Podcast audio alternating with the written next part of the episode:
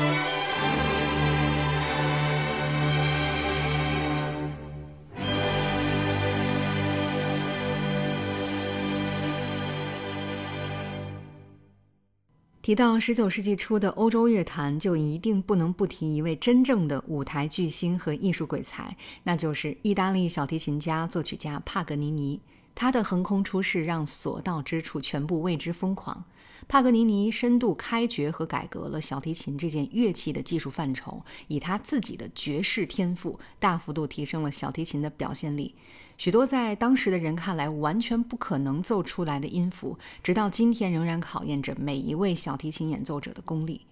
帕格尼尼一生创作了十余部小提琴与乐队的协奏作品，但正式出版的小提琴协奏曲只有两首，其中的 D 大调第一小提琴协奏曲格外受到听众的喜爱。据说啊，这首作品原定是降 E 大调，但是在这个调性之上的复杂技巧难倒了所有的演奏者，于是呢就被升高半音，改为第一大调演奏。今天我们一起来聆听的是作品的第三乐章回旋曲式，感受那轻盈凌厉的跳弓技法营造出来的鸟儿鸣叫般的效果吧。一起来听听看。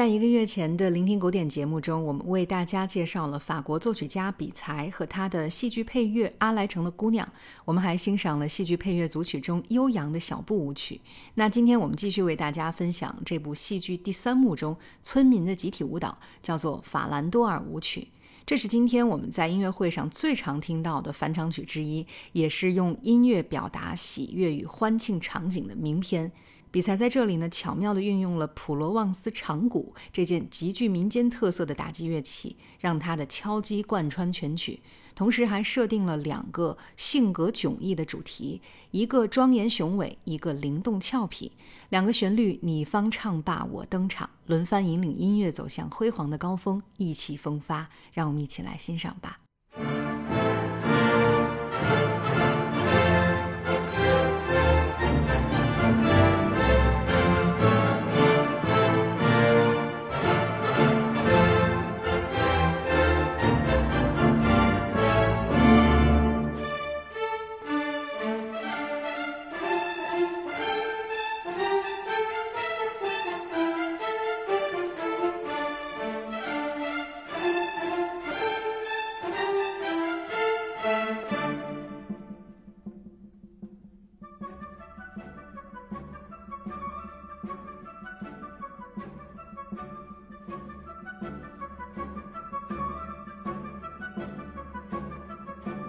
在我们的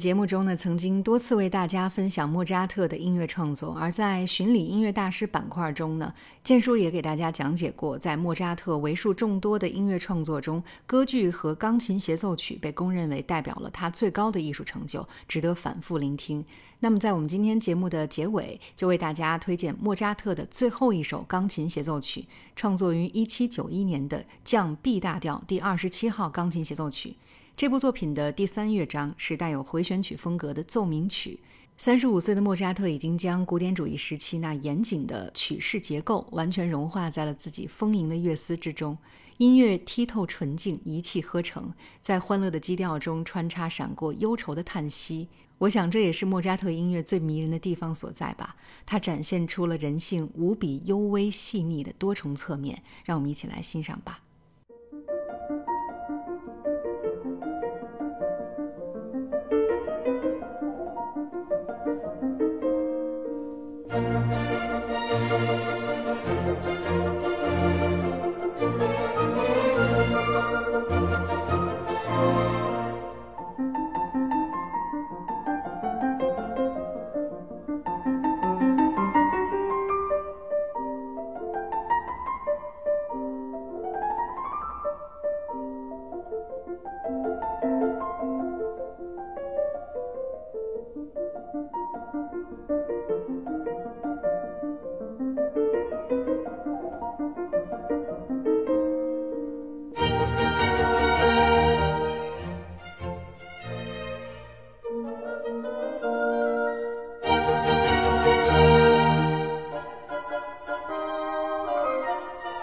好